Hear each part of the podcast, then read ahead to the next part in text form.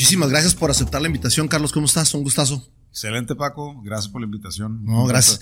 Gracias a ti. Ya nos trajiste un poquito de Chévez y ahorita nos vas a platicar la historia de las etiquetas. Yo soy fan de Norte, así es que muy interesado en conocer tu, tu, pues la historia de cómo empiezas en todo este mundo de, de la cerveza. Pero antes, tú ya tenías una profesión. Como, a mí me gusta conocer un poquito el background. Me platicaste ahorita también que empezaste como homebrewer así por hobby pero ¿cómo, cómo empiezas a, primero a, esa profesión de, ingeniero de mecánica? Pues por mi pasión al tema de automotriz. Okay. Yo siempre fui aficionado a los carros. y tuve muchísimos años de mi, pues no infancia, pero de adolescencia. De, adolescencia. Me gustaban los bochos. Órale. Entré al mundo de los Volkswagen. Ah, mi primer, mi primer bocho fue 67. Ah. Brasileño. Ajá. Ah, well. Sí, yo armaba y desarmaba motores, era mecánico, mi primer trabajo como mecánico, de hecho no me pagaban, pero trabajaba con el Baja Canti, con el Canti. Leonardo Benítez, este, con todos ellos de morro, de chamaco ahí en la, en la, en la Castillo. Okay. ¿De tu papá viste eso? No, mi papá es abogado, sigue siendo abogado, licenciado Marco Antonio Maclis. Este, yo por algo, eh, no, fíjate, fue algo que agarré, yo, yo no sé qué chingados de dónde salió, pero le, le, le, desarmaba el teléfono a mi mamá, le arreglaba la licuadora. Eh, de morro me gustaba siempre trabajar con las manos. Yo creo por mi abuelito. Mi abuelito, don Juan, tenía un, un tallercito este, ahí en la casa de mis papás que siempre nos, siempre nos metía a mí y a mi hermano Marco de, desde morro a que, el, que a la sierra, el serrucho, y, de hecho yo por ahí tengo en la caja de herramientas un serrucho que era de él. Okay, qué o sea, siempre nos, siempre nos, nos, enseñó a, trabajar con las manos. Siempre bien crafty todo. Ajá, todo, todo. Desde morro, yo me acuerdo, siempre estábamos ahí bien metidos con todo eso, y, de ahí yo creo que agarré esa pasión por la onda de trabajar en cosas y luego trabajar en, en arreglar cosas y meterme en, en arreglar carros y le desarmar el bocho a mi papá. Mi papá tenía un bochillo, no era ni mío, era de él.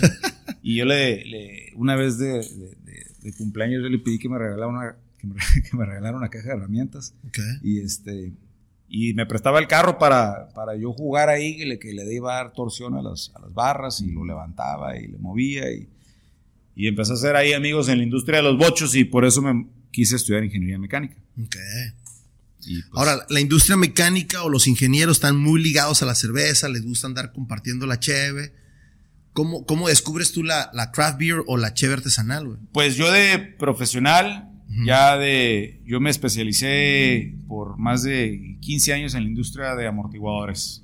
Nueve años en, trabajé para Fox Racing Shocks y, y, y, en esas experiencias, trabajando con un chingo de ingenieros, hice muchas amistades y, y una de esas amistades inclusive fue una persona que con la que estudié ingeniería. Él una vez me invitó a una boda donde se juntaron a hacer la cerveza para la boda. Órale, qué chingón. Y yo ya tenía esa curiosidad de, de, de, aprender de, esto. Yo ya sabía, por ejemplo, del, del Damian, que yo sé que estuvo, ha estado aquí en tu show. Yo ya leía del, del vato ahí, pues que salía ahí en notillas y todo, ¿no? Y los, los este, aparte de vos, pues insurgente, ¿no? Este, ya escuchabas qué onda, qué andaba haciendo el pues, movimiento. Digo, era bien diferente en aquel entonces, ¿no? Pero eran como que los homebrewers de los que como que estaban haciéndose un nombre, ¿no? y, y, yo X, cabrón, yo no, no era... Tomabas cualquier cheve. Sí, no, lo que sea, cabrón. Entonces, total, cabrón, yo voy a, esta, a este, a este home, homebrew que se hace de 10 galones para esta boda. Y yo me enamoré de este del este, proceso. Del proceso, cabrón. O sea, olvídate, cabrón. Y de ahí me engrané y le dediqué unos años a, a, diseñar un sistema. Como buen ingeniero me puse a hacer mi modelo 3D en SolidWorks, Pro, Engineer y SolidWorks. Y soy un nerdazo en todo eso. Okay. Y diseñé todo, tengo todos los planos y todo y diseñé un sistema todavía que es inclusive más sofisticado que, que el que tenemos ahorita. Pero es un sistema de neta unos 5 galones así bien súper eficiente semiautomatizado, controladores de temperatura, todo, ¿no? O sea, bien chingón. ¿Lo sigues usando para tu homebrew? Fíjate que no, le, robamos, le robé varias partes. Como buen mecánico le tuviste que robar. Lo sacrifiqué para unas cosas y, está en un 95% yo creo de echarlo a andar. Tengo ya unos años que lo quiero echar a andar, pero, pero pues hay, hay siempre hay otras prioridades, ¿no? Claro. ¿De cuál fue tu primera cheve o cómo viste que, que, empezaste a ver el movimiento de la cerveza artesanal?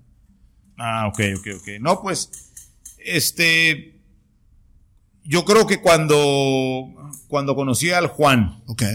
Pero no habías pisteado nada de artesanal. Sí, sí, ah, okay, ya, ya, ya, ya, ya había, pero eh, yo a Blue Moon, cabrón. Ok. ¿Sí me explico? Simón, Simón. Y luego, ¿cuál era el bar que estaba ahí por el Calimax, ahí en el río, que bajabas una escalera? O oh, era el. Ay, cabrón, el. Esto se me va el nombre.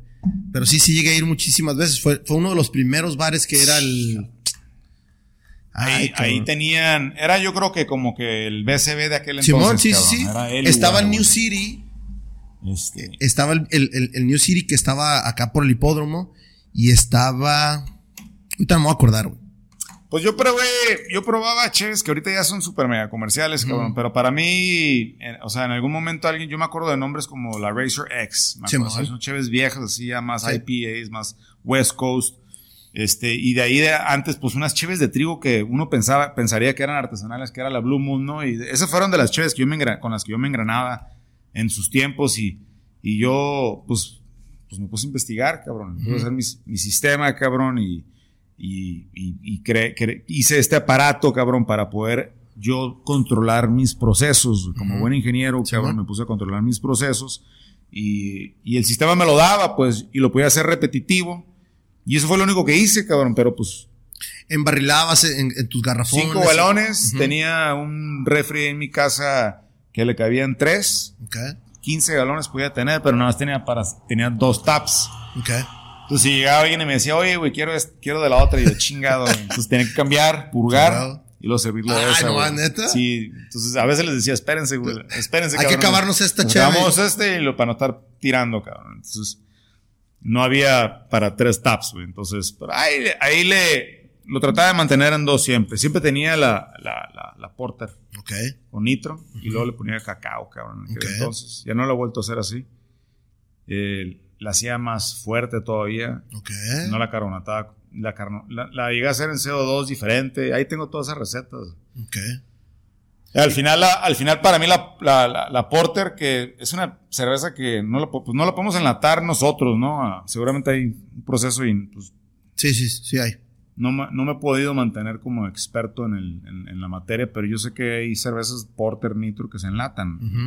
se puede hacer, pero es una chévere para mí de, así, una de, mi orgullo, así, de que nosotros que hicimos, desarrollamos. Yo lo hice de homebrewer de, por gusto, por, y, y experimenté mil veces y, y, es una chévere que seguimos haciendo, al igual que, que la quinto piso, al igual que la, que es la, es la. Para mí es la chévere de, así, la, como la bread and butter, así, de, la, de la casa. La primera cerveza que yo hice en mi vida era esa. Ok.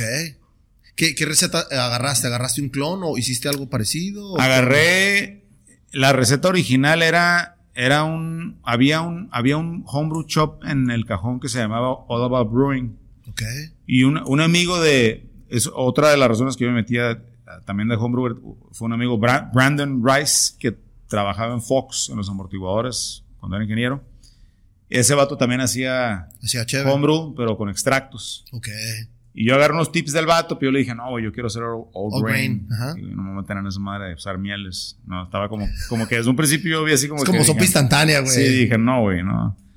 Digo, no, quiere, no quería eso, pues, ¿no? Entonces, este, me fui all grain. Brandon me, me pasa esa receta así y me explica ahí más o menos, cabrón. Y obvio, esa chévere le hicimos, o sea, yo le hice un friego de veces, pues, de, de homebrewer.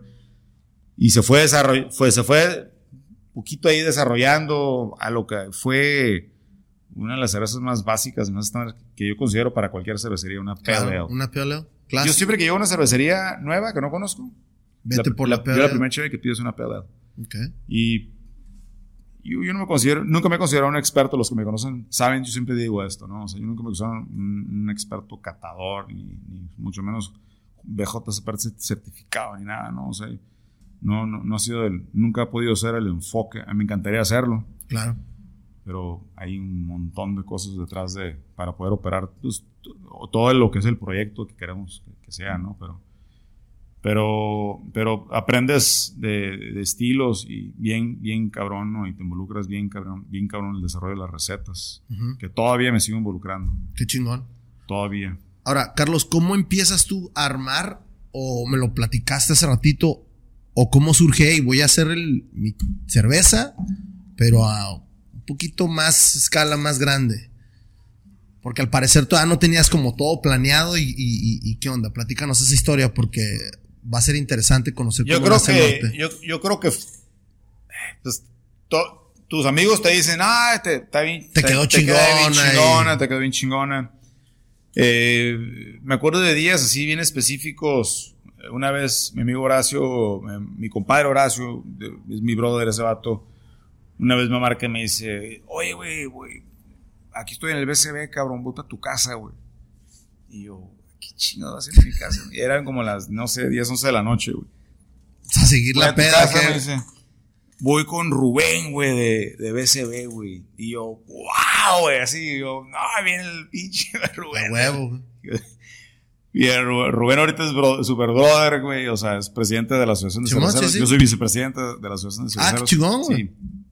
Este, entonces ahí andamos trabajando, ¿no? Pero en aquel entonces, cabrón, pues, o sea, yo, yo no tenía nada que ver, cabrón, con la industria, güey. Pero mi amigo este me dice, no, lo voy a decir al Rubén. Voy con el Rubén, vengo saliendo del BCB y le dije que tienes una Double IPA que se parece a la de Pliny the Elder, cabrón. Y yo, pues jálatelo, cabrón. Y yo así como que, jálatelo, cabrón. Y este, y llegan allá a la casa, cabrón. Y pues creo que nos mamamos el barril, cabrón. O sea, una Double IPA, cabrón, que nunca pude volver a replicar ya de, con el sistema que tenemos por el tema del dry hopping, cabrón. ¿Cómo, ¿cómo lo pude hacer con así a escala pequeña, 5 galones?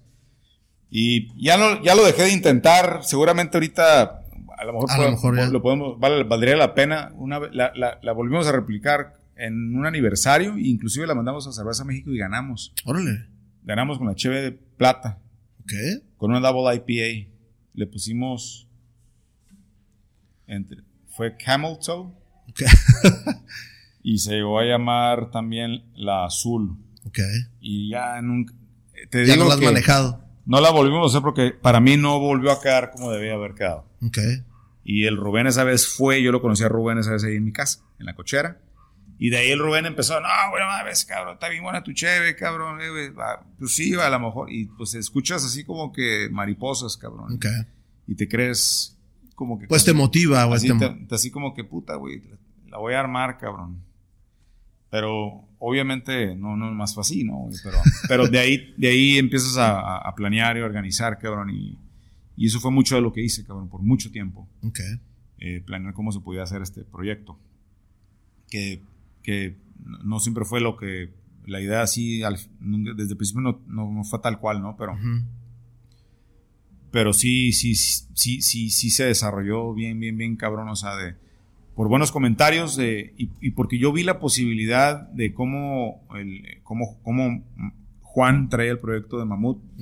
Y, y, yo creo que yo me armé de valor cuando así como dices así así como que no sé, güey, lo, como que sabes que güey, tú va se va a aventar ahí de guerrero, güey. Yo sabía que, que no era así tan fácil, tan fácil. cabrón. Y, pero yo lo vi ahí, es, yo lo vi al Juan, no se me olvida, güey. Pasó mi amigo Chava, este, por mí un día me dijo con una cervecería en el centro y fuimos ese día ahí al centro y estaba el Juanjo solo en una mesa, cabrón, en el pasaje Rodríguez. Tenía tres, cuatro mesas, cabrón. Y apenas, no tenía unos más, unas semanas o meses de haber abierto, nosotros, nosotros, yo era homebrewer, cabrón, nada más, güey. O sea, no, nada, güey, cero. No tenemos nada que ver ahí nosotros, güey. Y me lo presenta mi, mi, camarada Chava, cabrón, y me platica su historia, cabrón. Yo así como que, bueno, mames, cabrón. Y qué increíble, cabrón. Y vilmente, güey. Le digo, güey, es que a mí me encantaría, cabrón. Y, y me dice, güey, pues lánzate, güey. lánzate y esto. Y, de ahí se escuchaba, pues que, güey, nadie, nadie era nadie en ese entonces, güey. Ni, ni el, o sea, el, el Demian, obvio, sí, ya era más. Traía su currículum. El día sábado ya traía sus años, cabrón. Yo creo que el insurgente, a lo mejor, cabrón, a lo mejor Silenus, güey. Este. Los, los, la abeja guardia, güey. Boro Psycho, que a lo mejor creo que empezaba en esos. yo, olvídate, güey. Yo, o sea, yo estaba haciendo cinco balones a la semana, güey. Y, nadie me conocía absolutamente para nada, cabrón. Entonces yo llegué tarde al juego. Aquí, de los que empezaron en Tijuana, yo llegué tarde. Este, pero, pero el Juanjo fue un, fue un ejemplo, cabrón, a seguir. Y yo siempre se lo he dicho, cabrón. Y, y, fue la razón por la que yo dije, eh, güey, hay que venirnos aquí al centro, cabrón. El centro estaba muerto en ese entonces. O sea, era eh, Javier Plasencia con el Caesars, cabrón, o la familia Plasencia con el Caesars. Y luego de ahí después, tiempo después, se vino el, el, el, el este, el que está aquí al ladito, el, ah, ¿Cuál de...? Que tiene una barra de puros pennies. El... Ah, el... Que ya están hasta en el valle. Ajá, este... ¿Cómo se llama? ¿El, el que es el de la central ahorita o cuál es? No, siguen ahí estando en la Rebu. Este, es que hay dos, tres bares que traen esa cura de los pennies, güey, pero ahí en la, en la Rebu con... Sí, mira, está al ladito del, del hotel. Lo bueno es que está... Lo bueno es que nos damos al aire. Ajá. Vamos, a tomar un minuto más. Claro, no, no hay bronca. Pero sí, sí empezó el movimiento acá en el centro. No, pero no había nada. ¿No había nada todavía? No, la Justina. Ah, ok, la Justina, es cierto. entonces, la Justina, este, fue como el, el, segundo, así, proyecto grande de ahí, que, que, que, sigue ahí, ¿no? Y de ahí ya no había nada, cabrón. Este, y, y fue, fue de lo único que hubo ya después del que fue de 2008, que fue conociendo todas las, toda la violencia, todo ese pedo, cabrón, hasta, hasta esos tiempos que cuando empezó el Caesars, que la posaron con todo. sí. Creo que yo todavía vivía con mis papás cuando el Caesars abrió, mis papás estaban yendo el Caesars. Este, y luego la Justina, y luego después de ahí se vino el, el, proyecto de Mamut, que yo ya como cervecero así de homebrewer, yo dije así como que, ah, órale, pues a lo mejor ahí. Sí, sí, fue el primero. Este, y, yo me puse a investigar. Ya me, me, adelanto, digo, yo ya estaba, yo ya casado, mi suegro en paz descanse, yo le digo un día, eh, suegro, empieza mi suegro con muchos conocidos de la familia, de, a las agencias Aduanal Mancilla de Mexicali, este, y muchos conocidos en el centro y en Tijuana y todo eso, y, le digo, le digo, ayúdame a buscar un local entre 5 y 10, este, o, sea, te estoy hablando de los tiempos que el centro estaba muerto. Entre 5 y 10, todo lo que viene siendo todo día está Las Palmas y de ahí para abajo para el río. Y de ahí nos conectamos todo, Chapultepec, La Cacho. La Cacho también así, o sea, era, no, había tanto movimiento en aquel entonces. O sea, te estoy hablando de los tiempos cuando Mamut apenas empezaba, cabrón. Y de ahí nos fuimos hasta el centro y de ahí salió el contacto de, de Eugenio Cara a través de de otro, otra persona que, este, que trabaja también como agente aduanal y luego al final los que nos rentan, que son de ahí de los del centro, que resultaron ser conocidos también de, de mi papá y amigos. Y haz de cuenta que nos los dieron así como para nosotros un paro, cabrón, de local. Porque no había, nadie quería rentar ahí, el local estaba abandonado, cabrón. El quinto piso. Sí. Abandonado. Ya estaba, ya estaba abandonado. Existía el Skyroom, que habrían Viernes nada más, ¿no? Viernes y había ciertos tocado. viernes, ciertos sábados, o sea, iban bien poquitas gente. Sí, iba muy poca gente. Sí, me, tocó, me tocó ir dos, tres veces nada más, pero sí, sí estaba muerto. Estaba bien, bien tranquilo, bien relajado, no abrían siempre. Y la verdad es que a, nosotros nos están ofreciendo, creo que el segundo piso. Y luego a mi Eugenio me dice, este, y fue Víctor Mena, ya me acordé. Víctor Mena fue el que me conectó con este, con Eugenio, y luego ya después de ahí con Eugenio me enseñan el, piso 2, y luego ya después de ahí me dice, pues está el quinto piso disponible, Carlos, me dice, pero, pero si quieres mejor te enseño otro local que tengo. Y yo, o sea, yo, el quinto piso, güey? Me dice, pues el quinto piso, güey. Y yo, ¿el quinto piso? Y me dice, sí, güey. Y yo, ¿el penthouse? Yo le dije, yo le dije así, ¿el penthouse?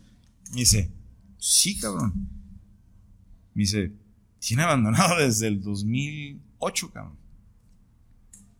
O sea, no creo que te interese, güey. O sea, vas a querer hacer una cervecería ahí arriba, güey.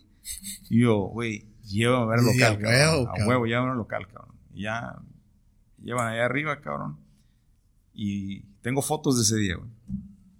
Y este, y si quieres te las comparto, cabrón. Estaría bien. puedes subir, cabrón del local, cabrón. Y, vi yo así en chinga, güey. Yo dije, ah, huevo, y dije, aquí se puede hacer algo, cabrón. Dije, aquí podemos hacer algo, por lo menos aquí podemos hacer chévere, cabrón. Y no me meter O podemos venir a pistearla y, la vista no, creo que no hay otra mejor, güey. No, olvídate, las ventanas estaban negras, cabrón. Sí, sí.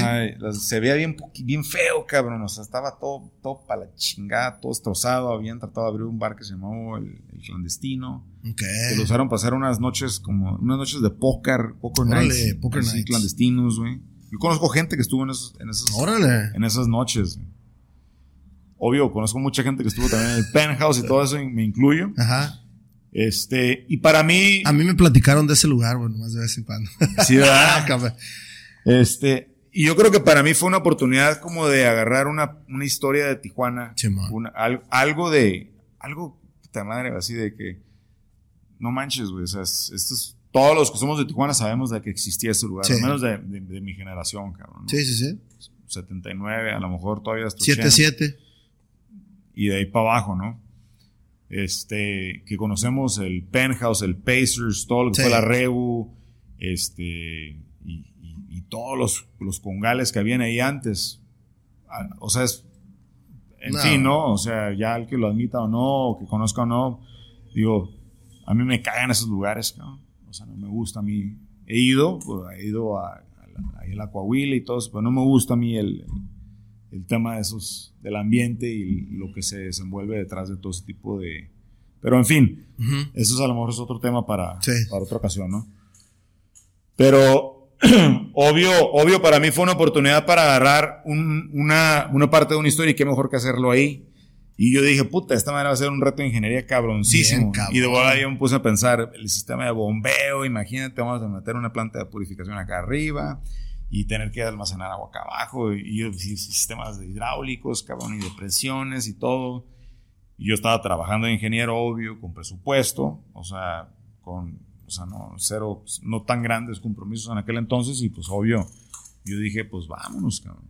O sea, pinche edificio está desbaratándose. No el edificio, el local. El local. El local, ¿no? Estructuralmente está perfecto el local, ¿no? Simón. Y de ahí me engrané y conocí de pulir pisos y me puse a pulir todo el pintor. ¿Te avientas, ¿Te avientas tú el presupuesto? ¿Tú haces un presupuesto o, o, qué empiezas a decir? ¿Sabes qué? No, pues yo hice todo. Ok. Mi carnal me ayudó, este, el Juan me ayudó un montón, este, eh, estaba... ¿Te das algún tiempo? Dices, ¿sabes qué? ¿Te dan las llaves? ¿Y, cuánto tiempo te das más o menos? ¿O te pusiste Casi alguna dos fecha? Años. Ok, Sí, como año y medio. No, es que olvídate, la renta era un paro, güey. O sea, era. Yo creo que los. Sin, sin faltar al respeto a los, a, los, a los dueños ni nada, o sea, yo creo que nadie de los, ni los, ninguno de los dos creíamos como que se iba a convertir en un negocio. Pues. O sea, ellos nos dieron una renta bien accesible, como pasarnos un paro. Y yo al mismo tiempo me quedé como que, puta, qué paro te nos están haciendo estos güeyes, porque obviamente no va a funcionar esto, güey. Exacto. y al final abrimos al público y digo, ahí listo. Ahí la historia cambió, ¿no? Pero, en fin, los términos ya legales han cambiado. Sí, sí, sí. Todo se ha desarrollado y todos hemos crecido. Este ¿Qué, fue para ti presentar tu proyecto y saber, sabes que en la siguiente semana ya, ya hago mi primer soft opening o, cómo empezaste a manejar eh, el lugar? Ya en sí, ya tenías tu nombre, ya tenía el nombre de la marca. Digo, casi toda la mayoría de la gente conoce el nombre de la marca. O, o de dónde nace el nombre pues la marca evolucionó bien canijo, ¿eh? Porque cuando yo una vez me aventé un viaje con mi esposa, con Fernanda, a Portland. Un fin de semana nos fuimos porque yo quería conocer cervecerías. Y. Qué mejor lugar. Perrísimo. Sí, así, increíble, cabrón. Y mi amigo Brandon de Fox me puso una cita con una, con un inversionista en Portland que, se dedicaba a financiar cervecerías. Simón. Ella trabajaba en un banco bien chingón y nada más, su especialidad era financiar cervecerías en ese entonces, cabrón. Entonces Brandon, obvio me dice, güey, obvio no te va a financiar nada para ti, güey. Pero, te va a enseñar todo el... Pero te va a ver, güey, va a pasar por ti a, tu hotel, güey. A ti, a tu esposa. Mi esposa no, mi esposa se fue de compras. me dice, y este, y me dice, pero obvio era, la verdad, o sea, en ese momento tenía sentido, me junté con la señora, cabrón, y olvídate, güey, de los mejores consejos, cabrón. Aprenderle, ajá, Simón. Que me pudo haber dado, güey. Me llevó a Ecliptic Brewing y a dos, tres cervecerías que no recuerdo decir los nombres, canijo, pero me, me aconsejó muchas cosas y una de las cosas fue cambiar el nombre, cabrón. Ok. O sea, porque Tú ya traías otro nombre. Sí, cabrón, yo- olvídate. este, yo tenía, habíamos hablado de, de Donkey Show Brewing Company. Ok. Este, y luego, este, ¿por qué? Pues, y luego, mis, y obvio, me dice, hey, yo he ido a Tijuana, dice, yo sé que es el Donkey Show, cabrón, y tú me estás hablando de los principios de los familiares y la chingada.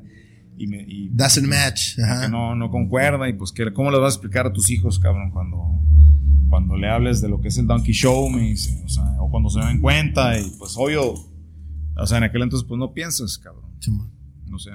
Hay cervecerías ahorita que se llaman Bichola o... Sí, sí, sí, no. Y ahorita Y, y, y, pues, está bien a lo mejor, cabrón, nada en contra de ninguna de ellos, cabrón, y, pero me acuerdo de, ahorita así en particular de ellos, o sea, este, nombres así más bien, bien, bien atrevidos. Sí, sí. A lo mejor en su tiempo no era tan aceptable y, y me dio ese consejo y luego nos fuimos por, por la del norte y se hicieron un montón de diseños con una chava y se le hizo todo a través de, de un cuerpo así bien femenino, iba a ser una, una silueta así de una mujer y este y luego un amigo Juan Yi este, que, que estuvo involucrado en muchos proyectos en el Valle de Guadalupe agarró nuestro proyecto y le dio un giro así bien cabrón, cabrón antes de que abriéramos cabrón. Y nos hizo una propuesta que o sea ni ah, olvídate o sea no lejos de antes de que existiéramos él es el responsable de la N Ok. de Norte. Juan G, yo le puedo- tengo un respeto enorme, cabrón. Fue, digo, Encuentro Guadalupe en, en sí, pues él es uno de los fundadores de ese proyecto. Qué chingón. Este, trabajó mucho en conjunto con Jorge Gracia y, y tenemos muchos amigos en común. Miguel Vega, amigos míos de la infancia, de, de la pesca, de las carreras y de cosas que hemos hecho muchas cosas aquí en la Baja. Y, y, y él nos, ahora sí, yo creo que fue un regalo de él así en aquel entonces, canijo, y nos hizo una presentación muy bonita en PDF y, y nos, Te convenció. nos- olvídate, no, no, yo, me, yo me convencí desde que él me dijo que nos iba a ayudar, pues yo no, yo no tenía dudas, pues, ¿no? Yo le dije, ayúdanos, canijo. No, no existía la marca más que lo que, lo que era una amiga que había diseñado Carla, este, lo que era la, lo que era, lo que era la del norte, y de ahí se convirtió a Norte, Norte Brewing Co., con, con un giro muy diferente, pues, sin, sin, No, y está catchy, está, o sea, la neta está chingón el lugar, el, el nombre, güey, está.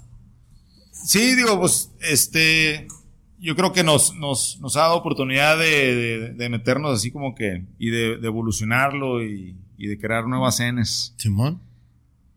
Como esta, no Sí, sé, sí, sí. es, eh, y tenemos otras, yo, yo usé otra N diferente para hacer un sanitizante de manos, Ok. y hicimos la N diferente, con el, con el mismo, con la- el mismo recorte para las, las calcomanías, pues, o sea, no sé, cosas ya de lo, marcas lo has ahí estado no- modificando. ahí lo vamos alternando, adaptando. Ahora, Carlos, una vez que ya abres norte, ¿qué onda? ¿Qué, qué, qué empiezas a ver? La gente empieza a llegar, el lugar se empieza a llenar. ¿Qué onda? ¿Cómo, cómo ves tú todo eso? Porque después creo que dejas tu, tu trabajo 100% y ¿cómo, Sí. cómo es esa, es- esa decisión? Yo creo que primero te voy a refiliar tu, Ah, tu ok, vaso, ok, ¿no? Simón, O- sí. De esta de aquí.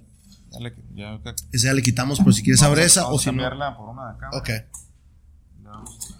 Pablo, ahí te traje tu cheve. Hay cheves acá. Ah, perdón. Esa. Ah, perfecto, la, la, la Bunny. ¿Vani? ¿Cómo es que decides? Eh, ¿Platicas con tu esposa? no, mira, el, el- nosotros abrimos, o sea, Norte inicia operaciones en, en- en una época casi, eh, donde no teníamos ni idea de lo que de lo que se necesitaba para operar. Mi amigo Mike, ten- una vez, le- creo que teníamos un viaje yo y mi esposa en ese entonces, a días que habíamos abierto y, y al principio queríamos abrir jueves, viernes y sábados. Ok. Y desde el día uno que abrimos nos dimos cuenta pues que no, pues que sí tenemos que abrir entre semana y, De volada la gente. Pues es que el lugar. y era así de que cómo que no van a abrir el martes, cabrón? Exacto. ¿Cómo que no va a haber Tap Tuesday? ¿Cómo Ajá. que- En su momento fue cuando ya había Tap Sí. Tuesday, güey. Sí, entonces pues no sabíamos qué estábamos haciendo, cabrón. Sea, todo fue bien experimental. Yo trabajo de tiempo completo al otro lado, cabrón. Yo cruzaba todos los días. Este. Y hubo días que ni podía estar ahí, cabrón. Yo tenía proyectos, olvídate, militares que, en mi empresa, güey, que tenía que viajar, cabrón. Me tenía que ir, cabrón. Me tenía que desconectar a veces por varios días. O sea, este. Bien difícil, bien difícil. Un chingo de amigos que nos ayudaron, cabrón. Me acuerdo mucho de Mike, te lo, te lo acabo de mencionar ahorita. Iba ahí y ahí trabajaba. Él salía de trabajar de San Isidro y se venía a trabajar al norte a veces dos días, tres días a la semana. Y luego amigos, cabrón, y, con una caja de zapatos, cabrón. Así, o sea, de que mobiliario rentado que, que les poníamos trabas para que no pasaran por el equipo, cabrón. O, nos decían así como que, oye, es que sabes qué, es que nos queda bien lejos del centro, este, podemos pasar mañana. Y yo, no, es que mañana cerramos, pero si quieres ven mañana por él, por, o pasado mañana vente mejor, Y pues no, güey, o sea, nosotros, nosotros lo usábamos, Entonces, ya me están escuchando, ¿no? Estos cabrones, ya, pasó mucho tiempo. Mis, mis, amigos, pero eh, así lo hacíamos. No teníamos sillas, mesas. Un amigo en la gloria, mi amigo Alex, nos, nos, me soldó unas sillas que yo diseñé, una madera que reciclamos de norte y, y ahí fuimos armando todo el equipo, cabrón mi carnal, cabrón, Juan, de repente unas sillas, cabrón, de repente salió una feria para más, otras sillas, otros banquitos.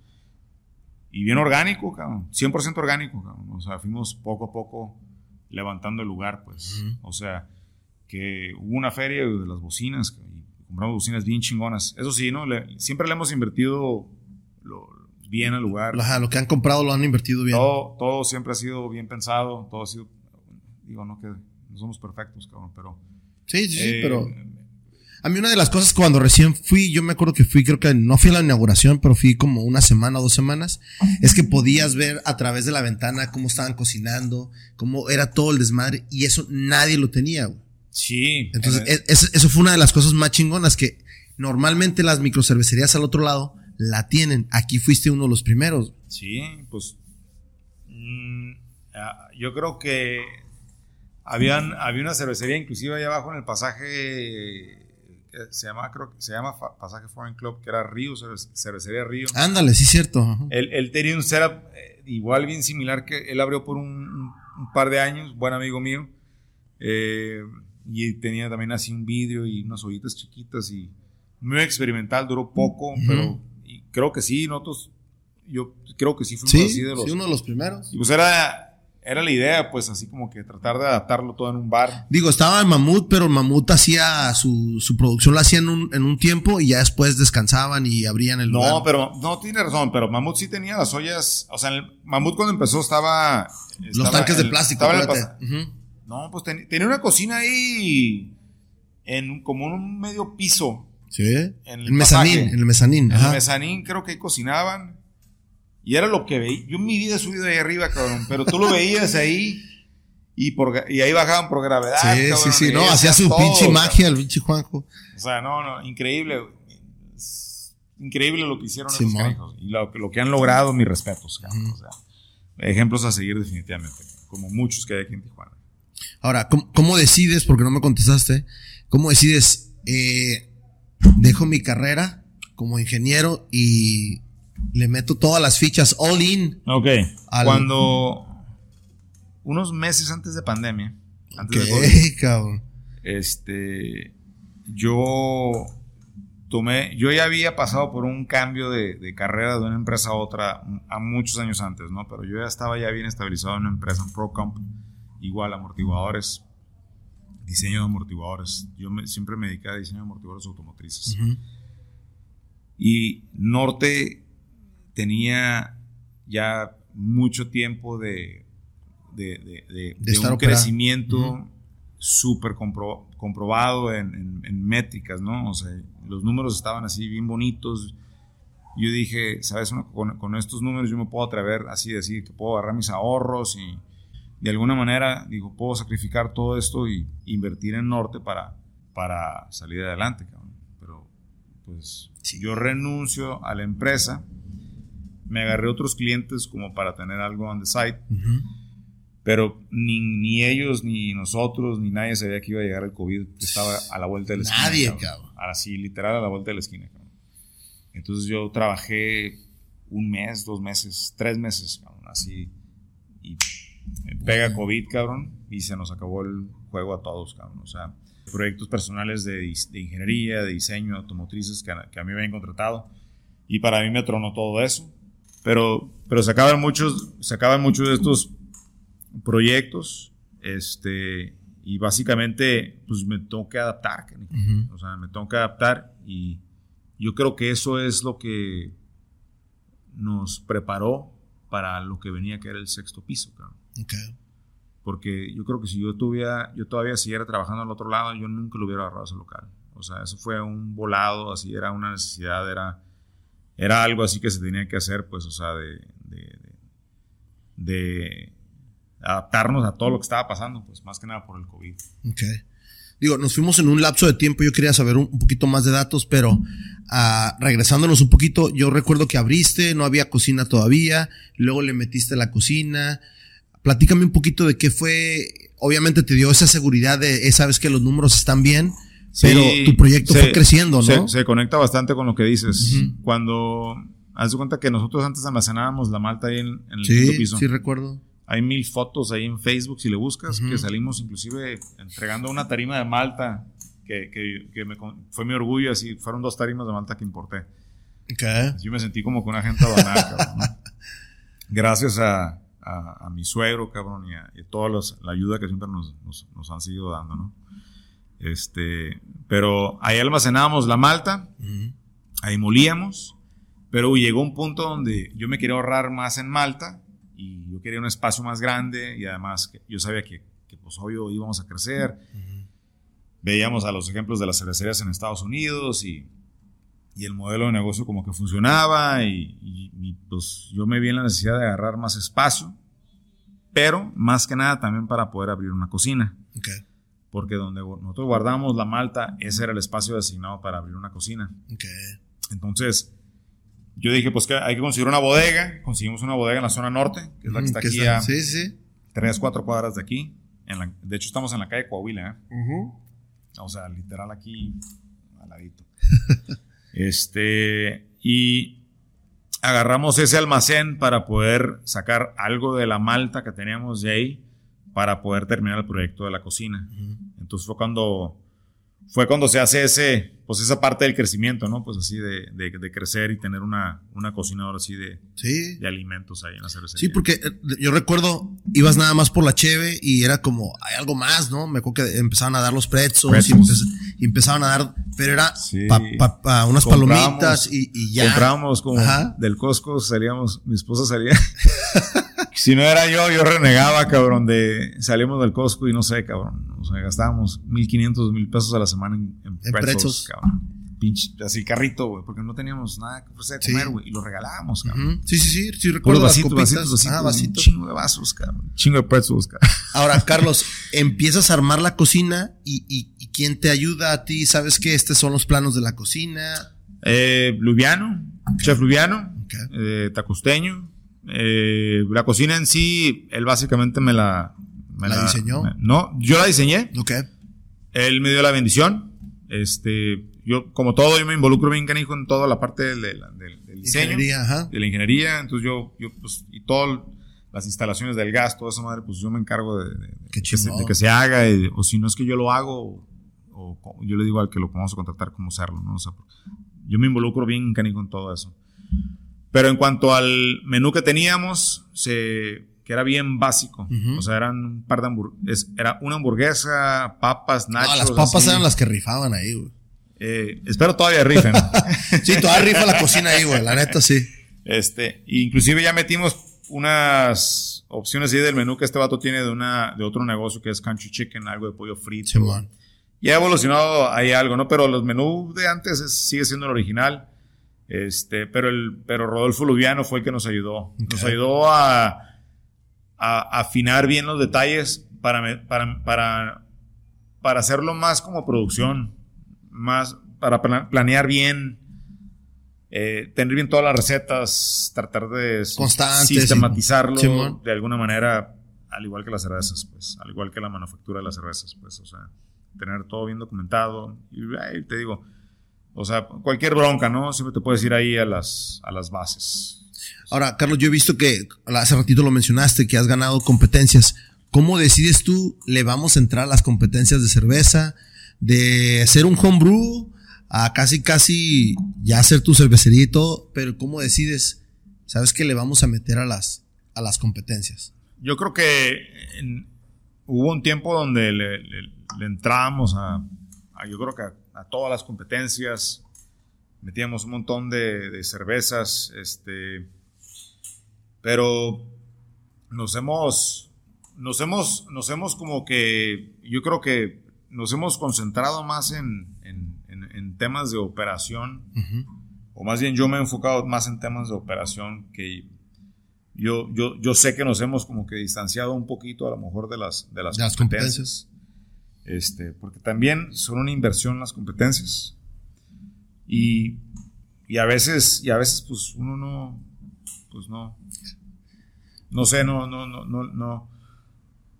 A veces uno tiene que tomar esas decisiones, o sea, y más en estos tiempos, ¿no? O sea, de que si vas a gastar, vas a meter unas cuatro o cinco cheves y ya se te van 8 mil, 10 mil pesos. Sí. así como que, puta madre, o sea, tengo la pinche CFE, cabrón, y tengo eso, y tengo el otro, y tengo aquello. Sí, hay prioridades, ¿no? O sea. Y, y, y bien, y, y, bien difícil. Yo, se lo, yo, lo, yo lo cuento bien abierto, o sea, un negocio así tan, tan chiquito, tan, tan pequeño como lo que somos nosotros, pues o sea, es, es, es, un reto bien canijo, ¿no? O sea, a veces no todos lo ven.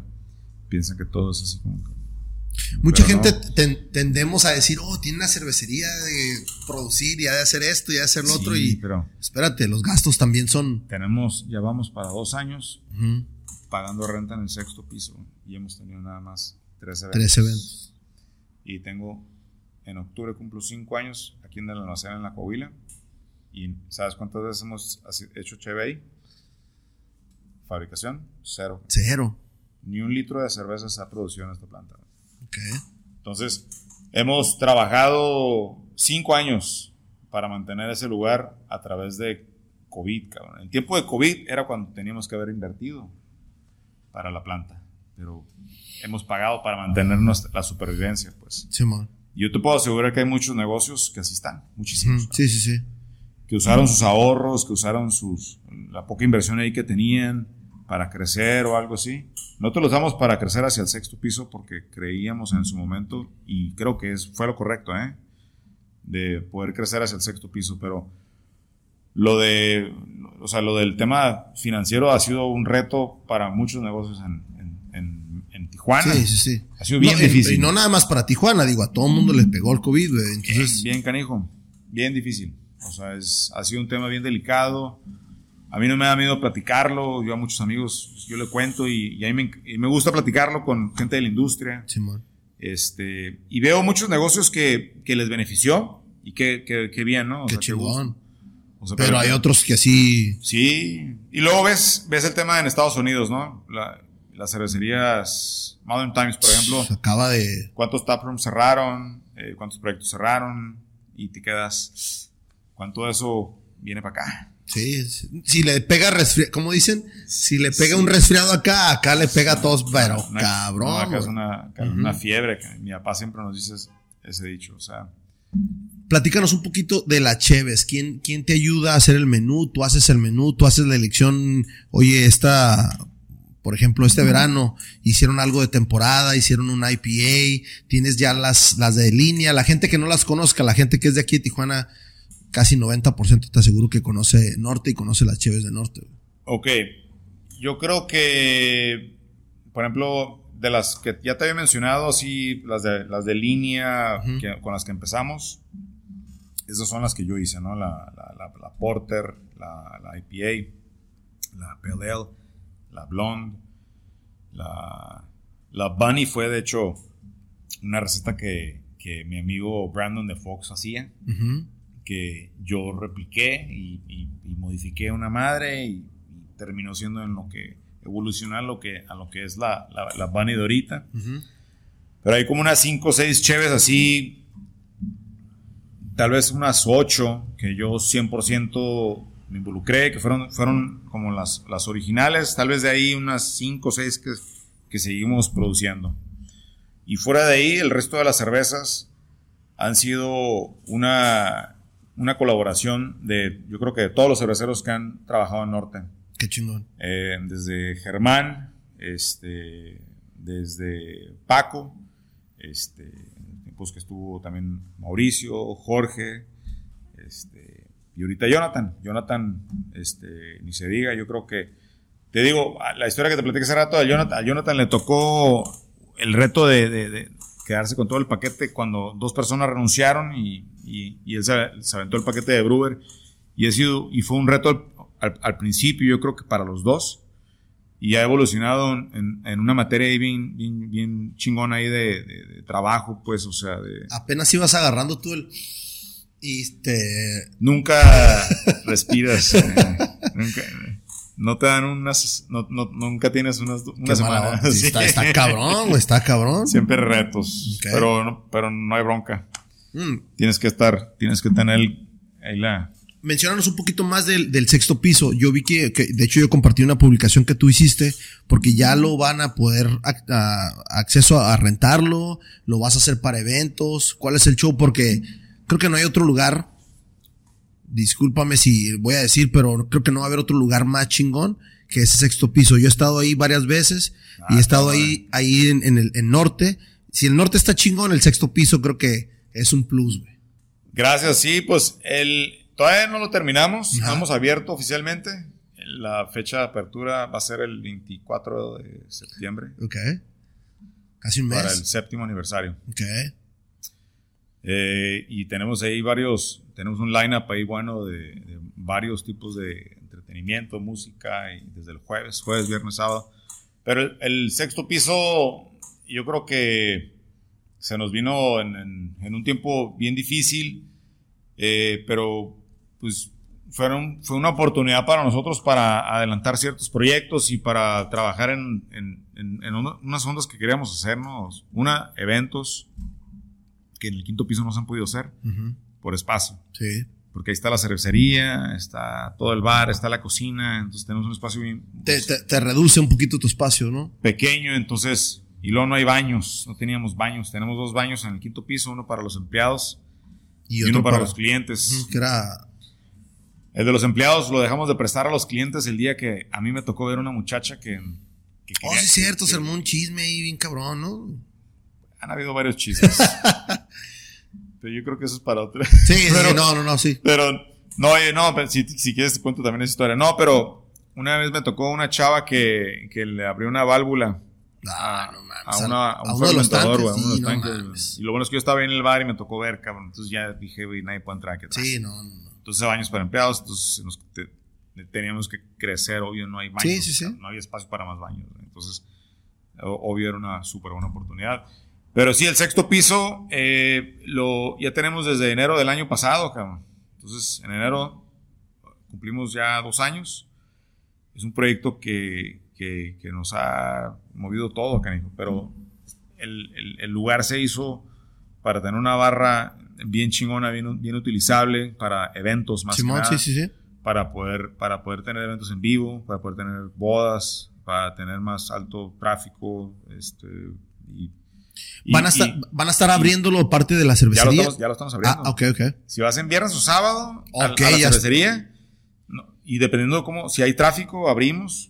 Y acomodamos unas mesas y, o sea. Pues Chingón, depende cómo está la influencia. Entonces ahí. O sea, vas, vas este y es, o sea, está abierta la puerta. Qué chingón. No siempre, no siempre lo abrimos, o sea, pero si de repente empieza a hacer fila, lo abrimos y dejamos pasar. Eh, ya hemos tenido un montón de días que se queda abierto hasta las 12. Y obvio, tenido, los, hemos tenido eventos, tuvimos un evento de jazz. sí, este, cierto, sí lo vi. ¿Cómo les fue? Un maestro, pues, estuvo súper bien, ahí tuvimos una, buena, buena audiencia. Ah, buena audiencia de gente. Este, buena cheve, este, buenos músicos, y súper super buen entretenimiento, buena respuesta del público. Fue un, un experimento ahí que hicimos. Ya tuvimos una boda este, de unos clientes, que, clientes que ni conocíamos, que es Carolina y su novio, no, me acuerdo el nombre del novio, pero una pareja joven. clientes constantes. Enamorados ahí del centro, creo que al parecer, este, eh, y, y y clientes, pues ahí nos pidieron el lugar y de hecho, lo terminamos el sexto piso básicamente por ellos. Así que, ¿cuándo va a estar listo? Porque ya me quiero casar. Lo que cobramos, yo creo, del evento para poderles atender todo el evento fue lo que fue lo que se fue lo que se necesitaba para para poder tenerlo el local como lo, se necesitaba estar, pues y es como más o menos como quedó ahorita. Qué chingón. Pero, pero sí, y vienen, vienen más eventos, ya tenemos ahí otras reservaciones, otros cumpleaños, este, unos aniversarios, unos 45 años, unos 50 años, unos conciertos. Qué perro, güey. Este, no, es que el lugar se presta para todo eso, güey. Hay pláticas ahí de, yo tengo un, camarada, este, un amigo Felipe me presentó ahí a, Alex, Alex, el baterista de los de, los, de Tijuana, ¿no? Ok. Y yo soy old schooler. Sí, sí, pues. Rock de tijuanero, de, de, aquellos tiempos. Y este, y vamos por ahí, estamos ahí, a lo mejor platicando ahí en pláticas de, tener ahí en Tijuana, ¿no? Ahí en Norte. Qué chingón, güey. Esto, a mí me interesa todo eso, digo. claro. Y de ahí, de ahí también este, eventos de, arte, eventos artísticos, pues a mí me gustaría pues aprovechar ese, ese piso porque este, se presta, ¿no? Así como para, sí. para hacer más eventos. Ahí, ahí lo tienes. Ahora, respecto a la Cheves, ¿tienes algo nuevo que, que van a estar armando ustedes? ¿Recetas nuevas? ¿Algo nuevo para el aniversario? Escuché una entrevista que para el aniversario 6 hiciste una neipa. ¿Qué onda con eso? ¿Cómo les fue? Pues acabamos de hacer ahorita la, la, la neipa que se hizo ya no la volvimos a. creo que nomás fue de aniversario, ¿no? Fue de aniversario. La que hicimos hace poco, que el Jonathan se aventó, fue la, la 133. Okay. Este es una, una JC PLL que la de volada desde el día uno tuvo un éxito muy chingón y diferente y la, la, seguimos repitiendo. Es la cheve más nueva que hemos hecho. Okay. Traemos ahí un par de ideas para el aniversario, pero eh, no, no, nada, nada todavía así que hemos, que hemos puesto bajo papel así de que, de que ya tengamos, de que ya tengamos diseñado todavía. Si, si tuvieras que como generalizarte con tu Cheves, ¿cómo podrías nombrar las Cheves de Norte? ¿Cuál es la, la, particularidad de, de, las Cheves de Norte? Uy, fácil, ¿eh? Esa madre ha sido un estilo, yo creo que siempre, siempre hemos como que nos hemos apegado desde el principio. Y es que nos hemos enfocado siempre en hacer estilos bien apegados, así como, como a pegarnos estilos bien tradicionales. Este. Y, y, hemos sido por muchos años como poco experimentales, por muchos años le tiramos más como que a lo seguro, como que a, estilos este ya conocidos, ¿no? Ya. Pues no, no enfocarnos como en, en cheves que las sirves y parece aceite, ¿no? Así de que una Double Imperial Stout, así de que cervezas muy fuertes, muy exóticas, que mis respetos para la gente que las hace y las hacen maravillosas, pero yo no, o sea, nunca nos hemos enfocado en ese tipo de, estilos, ¿no? Una, son bien costosos de hacer, ¿no? Exacto. Es bien caro de hacer, si lo tienes que vender bien caro la al cliente. Entonces, tienes que enfocarte también pues, en la parte del negocio, en la parte de, No, y tú ya tienes tu clientela, ya sabes lo que tu clientela quiere, ¿no? Pues, ¿qué te puedo decir? los, las cheves más vendidas en Norte, las dos cervezas más vendidas en Norte, es la más barata de hacer y la más cara de hacer. Ok. Son la Blonde y la Porter. Y la Porter. O sea, es, es un contraste bien cabrón, ¿no? O sea, este y todo lo de en medio, ahí se hacen guerra, ¿no? Ahí se pelean, ¿no? Pero siempre viendo eso, pues, o sea, te sales. Eso tu, tu margen, como negocio es tu margen. Te puedes salir más abajo y puedes hacer una chévere más económica y a lo mejor agarrarte un mercado más de las masas. Pero a lo que voy es que siempre, yo siempre trato de ver también ese lado del, de, la, de la operación.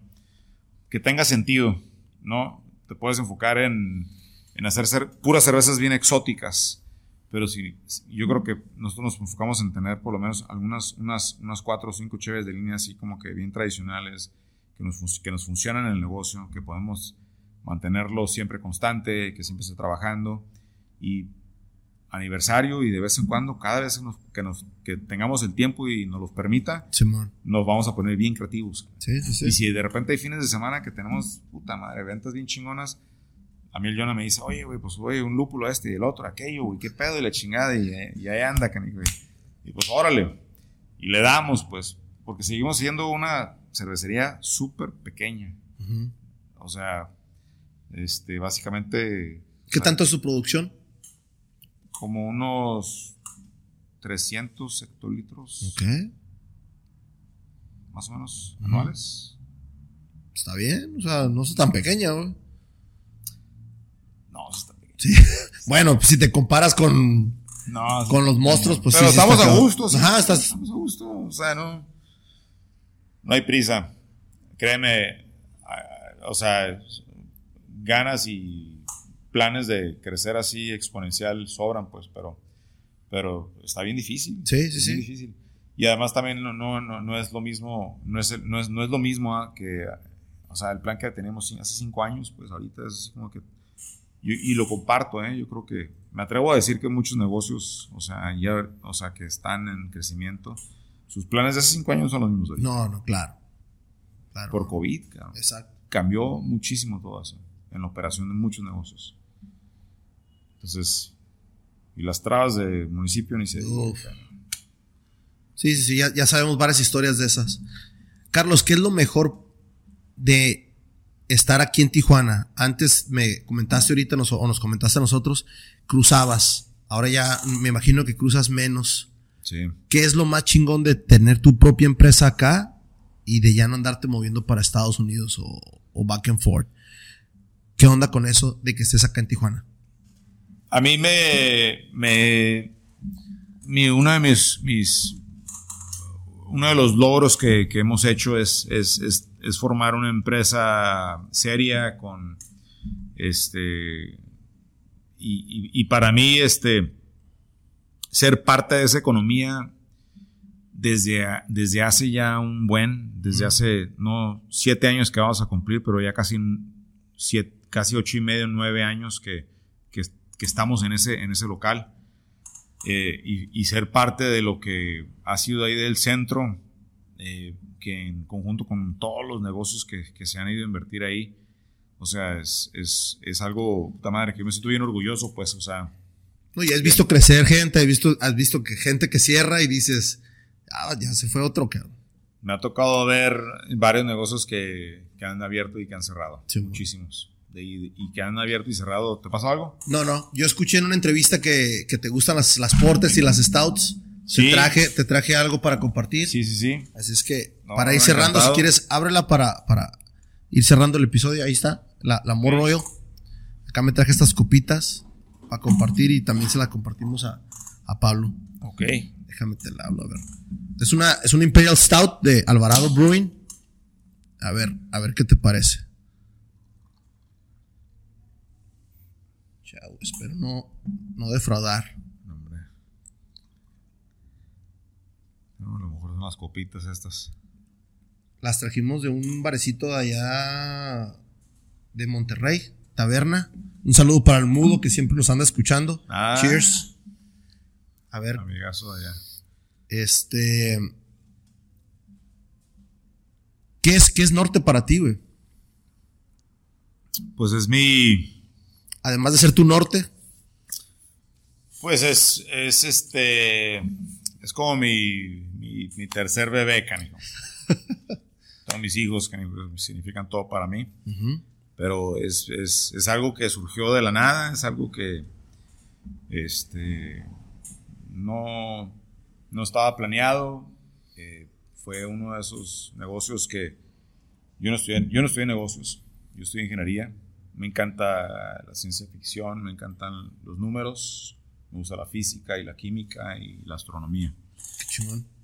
No yo no yo no entré a la carrera no y eso es un eso es para mí es un claro ejemplo no de repente uno encuentra por ahí una aspiración o algo y, y a mí lo que me encantó fue la, el tema de la, de la elaboración el tema del proceso y la ingeniería detrás de la elaboración de la cerveza. Y ahí fue lo que eso fue lo que a mí me enamoró de Norte de cómo pudimos agarrar no nomás un espacio, pero un, un lugar con, con la historia esa que podamos contar y, y que lo podemos asociar con Cheves, ¿no?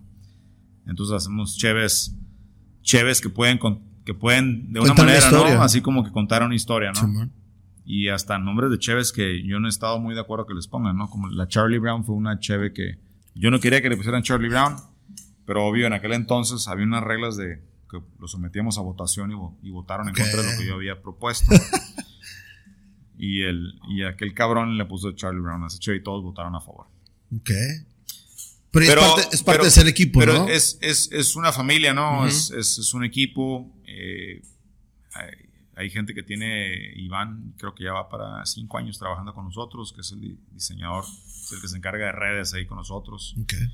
Este, y, creo de ahí hay, una, hay un muchacho nuevo que tiene poco con nosotros y fuera de eso casi todos tienen arriba de más de un año y de ahí dos años para arriba, pues, o sea, es un equipo bien, bien, bien, bien cercano eh, y yo me siento bien orgulloso, pues, de tener eso, ¿no? Y para mí valió la pena dejar, dejar mi, mi, profesión de, de ingeniero y, y, tirarle, tirarle a eso, pues, a ese proyecto, a ese, a eso que tenemos ahí, ¿no? Es un negocio así bien bonito, hacemos chingo de cheves todo el tiempo, este, todo el tiempo estamos encima, estamos como que al borde ahí de tratar de, cumplir el programa porque tenemos un, un, itinerario que seguir. Yo soy bien, bien, bien, bien especial con todo eso. Este, y, tenemos todo ahí un orden, ¿no? Por lo menos un, un, cierto orden. Y, y, esa es la ingeniería, ¿no? O sea, seguir tus formatos, tus procesos, esos. Sí, pues de una manera, ¿no? De una manera, de una manera lo, lo, lo, adaptamos. Y, y, funciona y este, ojalá, ojalá pues ojalá y sí que pues podamos seguir creciendo, ¿no? ¿Cuándo es tu séptimo aniversario? ¿Cuándo, ¿cuándo es la fecha? El 24 de 24, septiembre. Okay. 24 de septiembre. Ok, entonces vamos, vamos a cerrar este episodio con, con eso. ¿Qué es para ti Tijuana? Nuestro podcast se llama Tijuana Experience. ¿Qué es para la gente que, que no ha venido o que no ha ido a, Norte? Que, obviamente se los vamos a recomendar. Pero ¿qué es para ti estar acá en Tijuana? Es, es la... Tijuana es la ciudad más es la ciudad más atrevida de venir, canijo.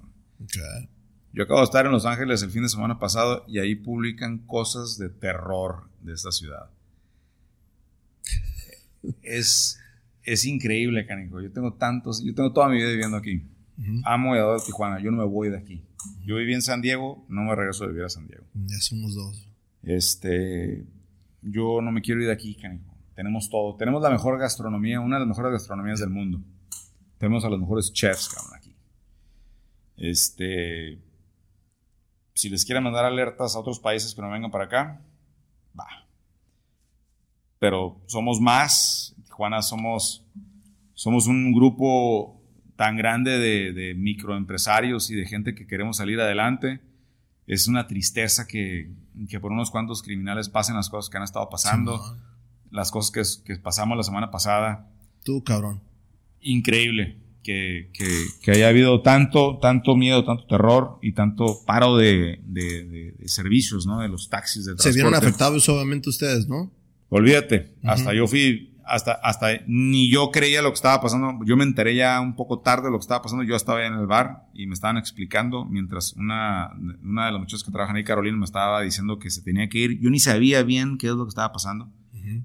Y yo hasta entré en un argumento de que, oye, pues si te vas, pues es tu decisión. O sea, sí, es que... No, entendía yo bien. Sabía más o menos que habían quemado un chingo de taxis y... Pero X, ¿no? Pero, pero Tijuana es más que eso. Y, y, y, todo esto son experiencias. Todo, todo, todo, esto ya ha pasado, han pasado cosas peores. O sea, yo me acuerdo de las balaceras en, allá sí. por Guaycura, allá fuera un Calimax una vez. Y olvídate, o sea, mil cosas. Tijuana ha visto y no queremos regresar a nada de eso. Nadie quiere nada de eso. Totalmente de acuerdo. Este, o sea, ojalá no, no, no, no regrese a esos, a esos niveles, pero no nos queda otra más que seguir adelante. Yo veo cada día como una oportunidad y para mí Tijuana es una tierra de oportunidades para todos. Y es una tierra ya, ahora sí que de todo el mundo, ¿no? Sí. yo, la bodega aquí, que estamos aquí a cuatro cuadras, yo platico con gente de todo el mundo. me imagino que te encuentras a raza de todos, güey. ¿Sabes quién es el, muchacho que nos ayuda? Y no, no por discriminar, pero, o sea, la persona que nos, que nos limpia, nos barre todo, la, que es todo el, todo el, el, terreno, el lote, todo el piso, es un chino. No, Y le decimos chino. y es un chinito ya el español. estamos en, la, en la zona norte, es un área multicultural, ahí hay gente de todo tipo y, bien, bien, bien, bien bonito, bien a toda madre. O sea, yo y nosotros estamos, o sea, nosotros invertimos en, la zona norte, en el centro, y encantados de estar aquí, zona, zona, multicultural, cabrón, desde todo, cabrón.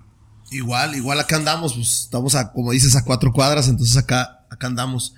Carlos, pues muchísimas gracias. ¿Algo más que tú quieras agregar? Vamos a hacer promo para, para tu espacio, para tu cerveza.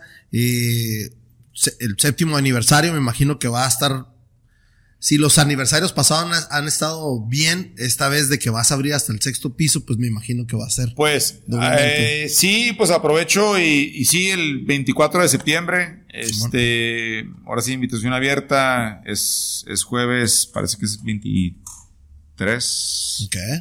Eh, viernes 24, déjame asegurarme aquí nomás en el calendario. Jueves es sábado, el 24 es sábado. Ok, entonces va a ser jueves 22, 23 y sábado 24. Ah, ok, todo el fin de semana, desde el, desde el jueves. Sí.